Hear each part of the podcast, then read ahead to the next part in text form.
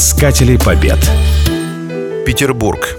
Один из немногих городов мира, которые никогда не имели стен. Тем не менее, нога вражеского солдата ни разу не ступила на его землю.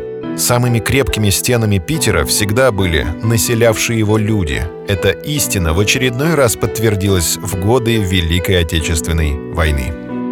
8 сентября 1941 года полумиллионная группировка армии «Север» захватила Шлиссельбург, полностью окружив Ленинград с суши. В кольце блокады оказалось 2,5 миллиона человек. На городских складах хранился примерно недельный запас продуктов. Гитлеровцы тогда и представить не могли, что город продержится в блокаде 871 день и выстоит.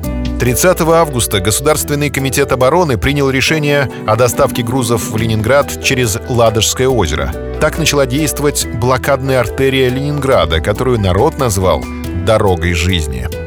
С 13 ноября ленинградцы стали получать самую низкую норму продовольствия – 250 граммов на рабочую карточку и 125 граммов на все остальные. Эти 125 блокадных грамм с огнем и кровью пополам навсегда остались символом блокады, хотя уже через месяц нормы были несколько увеличены. Ни с чем не сравнимые муки голода заставляли людей есть буквально все – Остатки клейстера на обратной стороне обоев. Вазелин и глицерин из домашних аптечек. Город заплатил за победу огромную цену.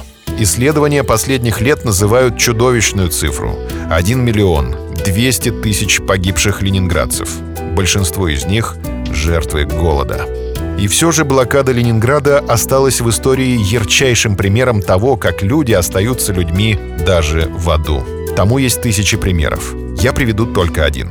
Когда 9 августа 1942 года в Большом зале Ленинградской филармонии звучала седьмая симфония Шостаковича, зал был полон. Очереди за билетами в этот день были длиннее, чем в булочные. Искатели побед.